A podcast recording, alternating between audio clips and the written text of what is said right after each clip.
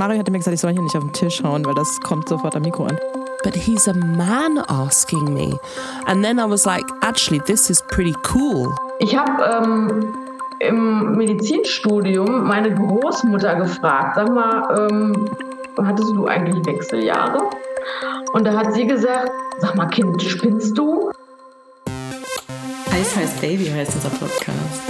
TikTok ist ein bisschen verkannt, ja, und es ist wichtig, dass wir als Erwachsene da Einzug halten. Und nach diesem Proteingedicht machst du dir ein Proteingericht. Es ist an der Zeit, mein Schatz, lies mal das Buch.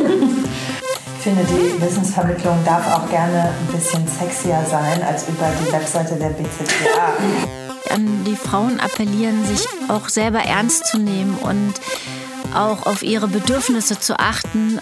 Also ich äh, möchte immer wieder sagen, Ernährung wirkt. Ja, Frauen sind selbstbewusster geworden. Früher hieß das Wechseljahre, so du bist jetzt ähm, auf dem Abstellgleis. Man muss das nicht hinnehmen, dass man in den Wechseljahren ist. Es ist nichts Schlimmes.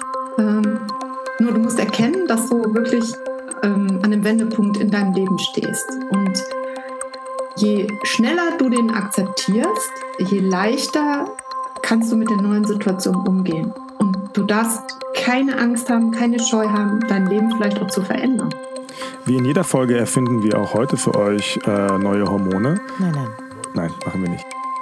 Never be embarrassed about something that's happening to you, even if it is a deeply embarrassing thing for you. Heiß heiß Baby. Der Podcast zum Thema Wechseljahre. Ab dem 13. Dezember.